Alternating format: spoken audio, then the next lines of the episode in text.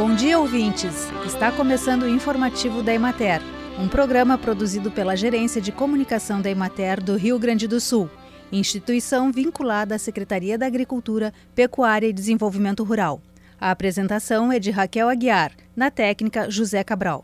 Nas regiões administrativas da Emater de Santa Maria, Bagé, Porto Alegre e Santa Rosa, iniciam os primeiros cultivos do arroz. Na de Santa Maria, a área cultivada chega a 2% da intenção de plantio, prevista em 126.958 hectares.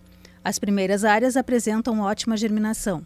Na de Bagé, a implantação deverá se intensificar nas próximas semanas, quando está previsto aumento da temperatura dos solos pela redução do excesso de umidade, que impede o acesso de máquinas em algumas áreas. Na maior parte dos municípios, não foram atingidos 5% de área plantada. A exceção se dá no extremo sudoeste da região, em Barra do Quaraí e Uruguaiana, onde a implantação chega a 30%, pois há grande capacidade operacional dos risicultores.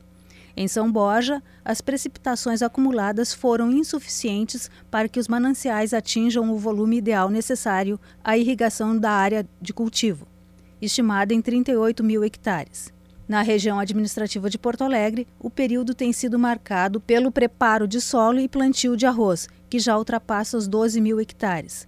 As chuvas das últimas semanas amenizaram a preocupação dos agricultores quanto às condições de irrigação das lavouras. Na região administrativa da Emater de Santa Rosa, a recorrência das chuvas dificultou a semeadura.